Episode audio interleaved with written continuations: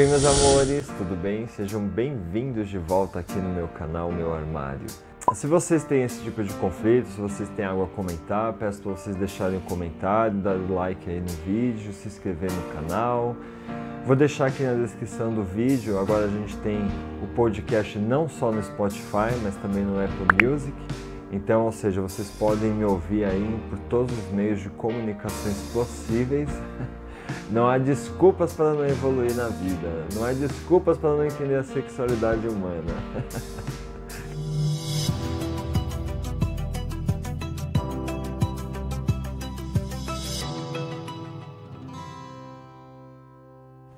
Relacionamento significa algo completo, acabado, fechado. O amor nunca é um relacionamento. Amor é relacionar-se. É sempre um rio fluindo e interminável. Conforme prometido né, no vídeo anterior, eu quero trazer nesse vídeo um pouco da reflexão referente a como as mulheres se sentem referente a essa situação. E essa frase ela traz um pouco dessa materialização do que vai acontecer nesse vídeo de como as mulheres, né, as mães de família se sentem perante essa situação de descobrir que seu marido é gay ou achar que seu marido é gay. Que eu acho que a maioria dessas mulheres procuram na internet querendo alguma resposta ou com as amigas, enfim. Esses homens que estão dentro do armário, né, que são casados, muitas vezes têm filhos e vivem dentro de um relacionamento em conflito, né? um conflito constante porque não se conhecem o suficiente. Eu quero trazer um pouco da visão da mulher referente a esses conflitos, né? porque não é só os homens que têm esses conflitos, as mulheres também têm esse conflito. Eu vou trazer, na verdade, uma percepção mais imparcial da minha visão, dentro da psicologia, dentro das minhas experiências, dentro daqui, do meu convívio é, social, daquilo que eu observo. E e é isso. Beijo. Como elas se sentem na real situação? Porque a mulher, quando ela se depara numa situação dessa, ela gera alguns conflitos e ela começa a se enlouquecer, né? O que elas normalmente pensam, né? Como que elas reagem a essa situação? A primeira coisa que elas pensam quando ela descobre que o marido tem uma outra sexualidade, que não seja heterossexual, ela pergunta: tudo isso que a gente viveu foi uma mentira? Quem sabe? Né? Quem sabe de você? Quem mais sabe dessa palhaçada toda?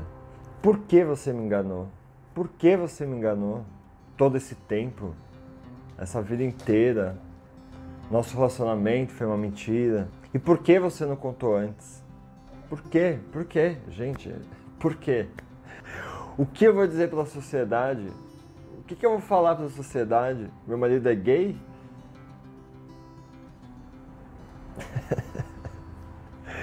é, é, é engraçado, né? Se a gente for analisar, esse conflito, exatamente de todas essas perguntas, ela tem uma diretriz, que se chama sociedade. Vamos pensar, né? Penso logo existo, né? Vamos trabalhar a nossa mente aí, vamos sair da nossa caixinha, vamos começar a criar uma empatia sobre a situação, sobre essa vida, sobre esse casal, sobre o outro. Quando a gente se coloca no lugar do outro e a gente pergunta: quem sabe de você? Né? Por que, que você não me contou antes? Exatamente para evitar esse tipo de julgamento desnecessário. Né? Porque se a gente se colocar realmente no lugar do outro, você imagina aquela pessoa nascer, ela crescer no meio social, ela viver a vida inteira dentro de um conflito, ela ele encontrar uma pessoa que simplesmente ele se apaixonou, porque o fato dele ter uma sexualidade não significa que o que realmente ele viveu com você tenha sido uma mentira, de forma alguma. Eu falo isso até por experiência própria, porque a gente vive literalmente aquilo que a gente está conectado em viver, né? Em sentimento, em afeto, em paixão, né? Porque a paixão é o primeiro start de, da, do desenvolvimento de um relacionamento. a gente se depara com esse tipo de julgamento, a gente não fala para as pessoas justamente porque a gente carregou esse tipo de julgamento a nossa vida inteira. Mesmo a gente não falando. Se a gente não fala, a gente é julgado, imagine se a gente falar o quanto nós seremos julgados. Se a gente se coloca na percepção do outro, no lugar do outro, a gente sabe que essa pergunta, esse tipo de questionamento é totalmente desnecessário. Para quem é importante isso? Né? Será que seria importante para você mesmo ser a primeira pessoa a saber? Ou você poderia ajudá-lo a se descobrir? Se a gente analisar o contexto de conflitos, todos nós, todos nós temos conflitos, né? Tanto o homem hétero gay, a mulher e todos o LGBTQIA+, aí que nos representa. Ou seja, todo ser humano tem conflitos da sua sexualidade. As mulheres que estamos conversando aqui, vocês têm a mesma luta, a mesma batalha do que nós perante a sociedade, perante a conflitos sociais, de se posicionar perante essa igualdade social, né? Então vocês entendem muito bem esse tipo de conflito, de como nós nos sentimos. E o homem hétero acaba sentindo esse conflito porque hoje ele está vendo uma minoria. So sorry. então, se a gente analisar por um contexto geral, todos nós temos conflitos.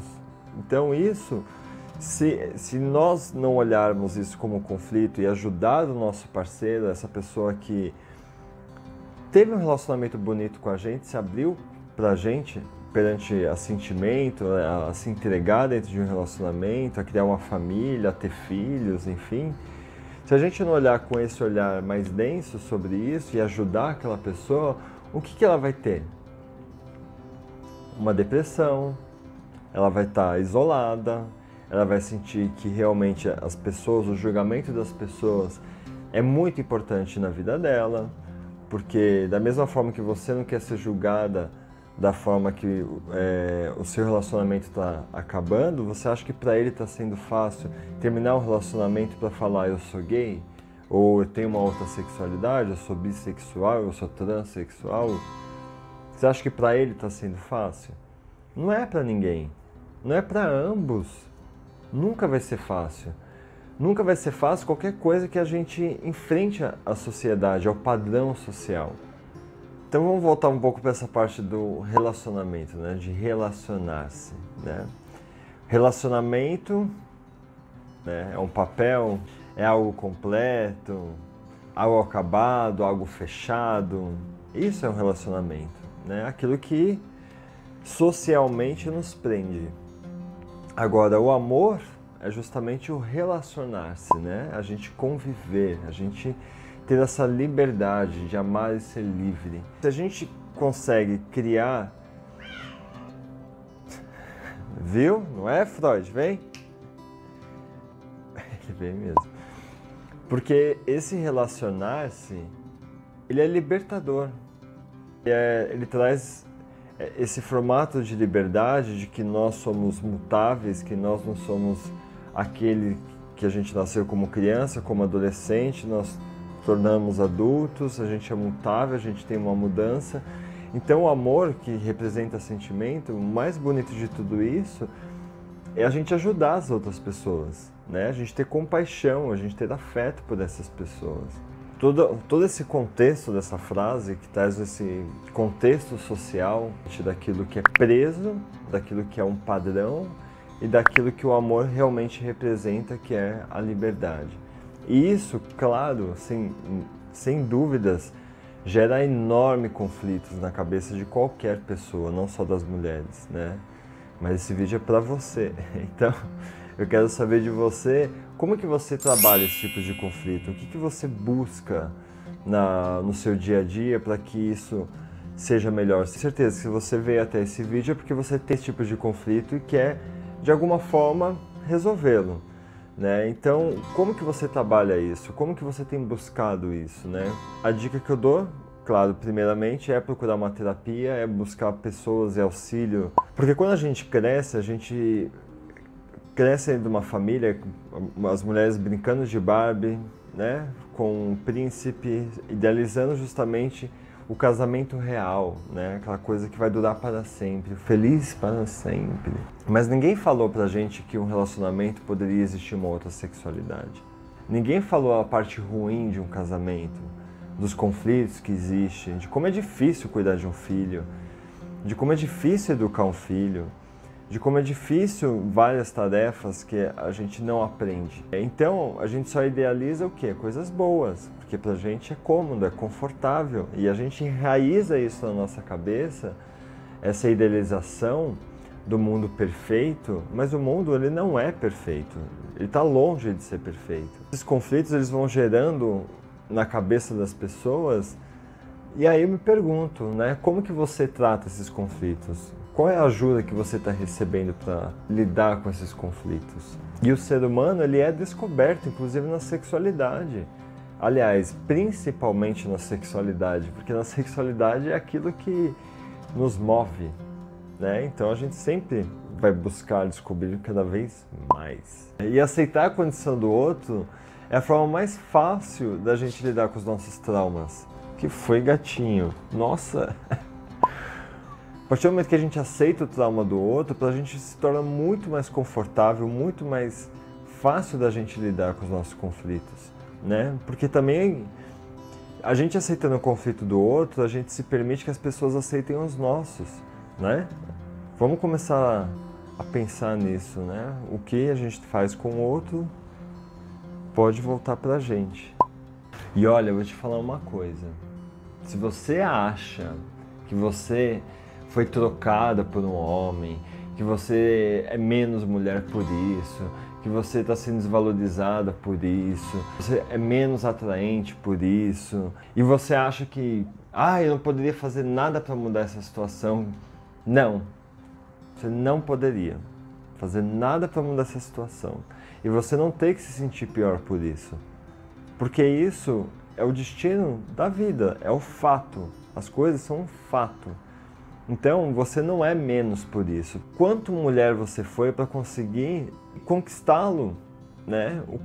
Mesmo com os conflitos dele, o quanto você foi boa para ele, o quanto você abraçou ele, o quanto você foi importante na vida dele, porque sem dúvida você foi importante, continua sendo importante na vida dele. Porque os tabus eles vão colocando e afastando a gente das pessoas.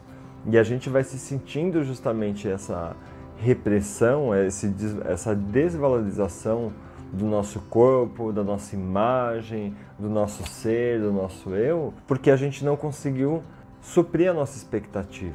Mas não se sinta pior por isso. Pelo contrário, vai aproveitar sua vida. Tem muito homem aí ó, querendo dar o melhor da sua vida para você, entendeu? Pode ter certeza que seu ex-marido, o seu ex-parceiro, o seu atual parceiro vai dar graças a Deus. de você ser feliz, de você gozar, de você conseguir suprir mais umas expectativas da sua pulsão sexual. É, se apegue com os momentos positivos, os momentos bonitos, os momentos felizes que vocês viveram, porque tenho certeza que em todos os relacionamentos é, não existem só coisas ruins, existem coisas boas, existem tudo aquilo que, que aconteceu, que os dois evoluíram juntos, como pessoas, como seres humanos, um ensinou ao outro, construído uma história, uma vida, uma representação. Muitos tiveram filhos, mas a relação, o relacionamento, não foi bom? Não teve partes boas? O que, que ele trouxe de bom para você? O que, que ela trouxe de bom para você? O quanto isso foi importante para você se tornar a pessoa que você é hoje? Porque se você é mais forte hoje ou mais fraca hoje, ou se você é mais forte hoje ou mais fraco hoje, é um reflexo desse relacionamento. É um reflexo daquilo que vocês, dentro do conflito de vocês, amadureceram juntos, né? E isso é uma coisa importante saber, que vocês amadureceram juntos, juntos amadureceram juntos. Ninguém nasceu pronto. Nós crescemos juntos.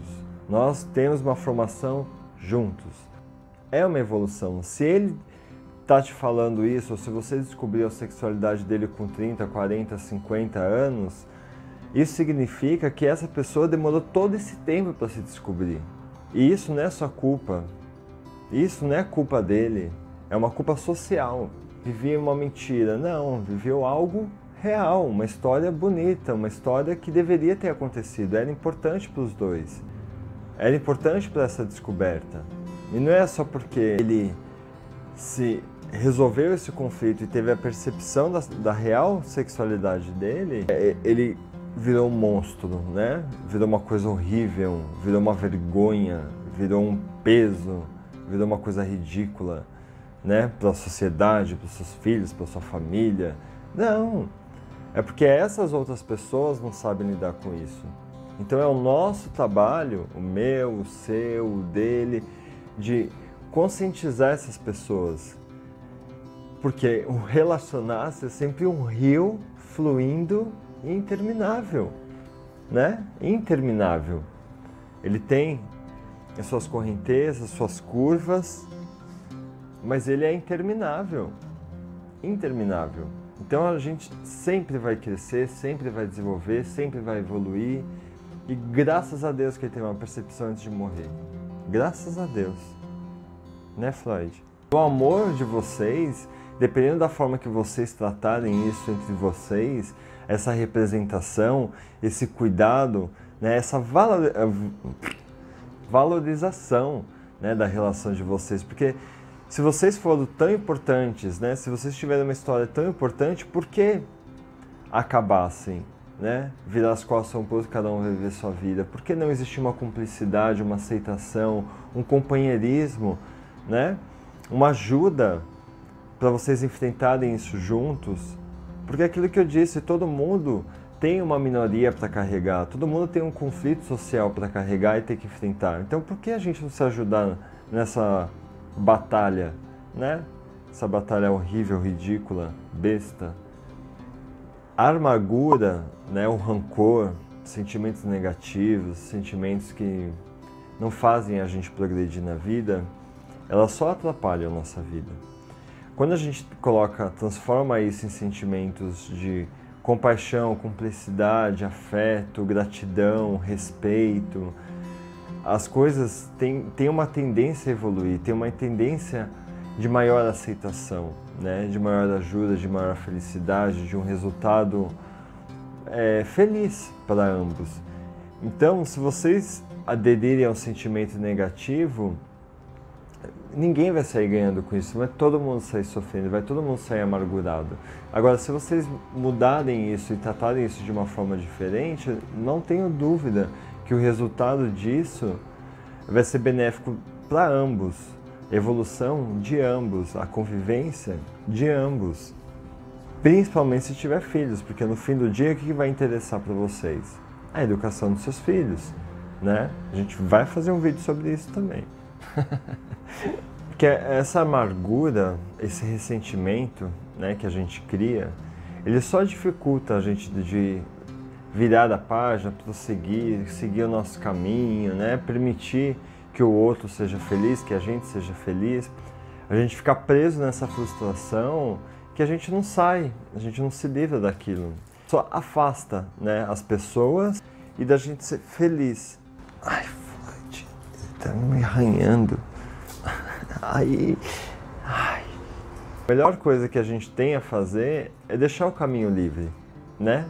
Para que ambos possam ser felizes, possam se relacionar com outras pessoas, possam continuar suas vidas, possam continuar essa mutação, essa evolução, né, e serem felizes.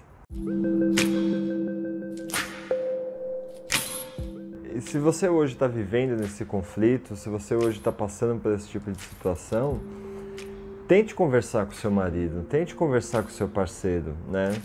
É, tenta entender o lado dele, mas não tenta chegando tipo, ah, você é gay, me fala, eu não quero viver essa vida, eu não quero viver essa frustração, blá, blá, blá.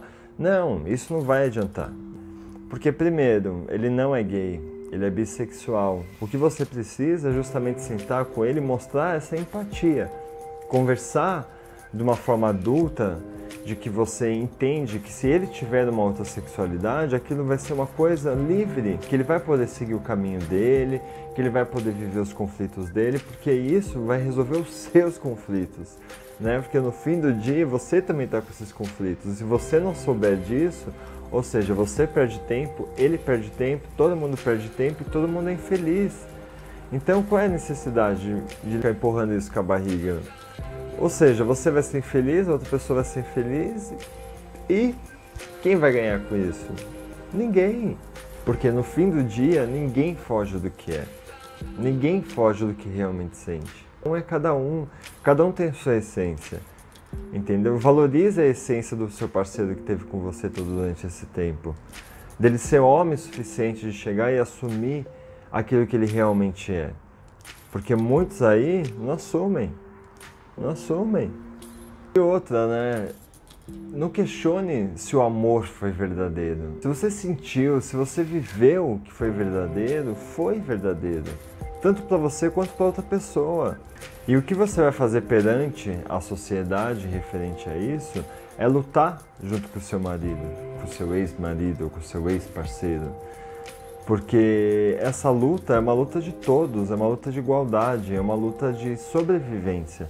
É da, uma luta da gente poder ser feliz, da gente ir e vir, da gente poder viver a nossa real essência. Então apoie, apoie qualquer pessoa do seu ciclo de convívio social que tenha uma outra sexualidade. E não aponte para o outro dizendo, ah, é gay. Não, é bissexual. Vamos quebrantar essa barreira da bissexualidade. falo isso praticamente em todos os vídeos e não canso de repetir, porque é um tabu que a gente precisa quebrar. As pessoas são bissexuais. Elas têm esse conflito. Elas não transam com a mulher durante tanto tempo sem sentir um tesão por ela. É impossível, é impossível. Então não, não se sinta desvalorizada por isso.